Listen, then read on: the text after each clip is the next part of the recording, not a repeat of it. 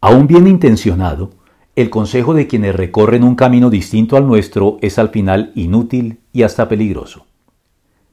La ley judía contenía ilustrativas instrucciones sobre el cruce, la siembra, la yunta y las vestiduras, tales como Levítico 19:19.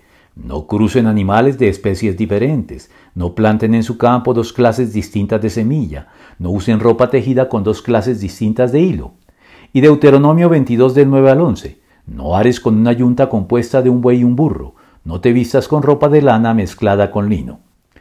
Todas estas instrucciones vigentes de manera literal para el pueblo de Israel, pero también obedecidas en buena medida por los paganos en muchos casos casi por simple sentido común, transmiten a la Iglesia gráficas lecciones de orden espiritual que tienen que ver con la reiterada advertencia sobre el peligro e inconveniencia de las mezclas, particularmente las de carácter doctrinal incluyendo entre ellas cualquier tipo de acuerdo entre creyentes e incrédulos que pueda terminar comprometiendo al creyente en usos y prácticas contrarias a la ética bíblica.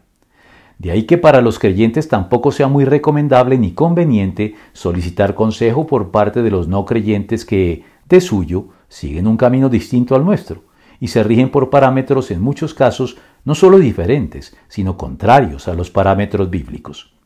Por eso, el apóstol Pablo hizo una transposición de lo dicho en Deuteronomio, aplicándolo de este modo al aspecto espiritual de la vida de los creyentes. No formen yunta con los incrédulos, que tienen en común la justicia y la maldad, o qué comunión puede tener la luz con la oscuridad, qué armonía tiene Cristo con el diablo, ¿Qué tiene en común un creyente con un incrédulo. Segunda de Corintios 6 del 14 al 15.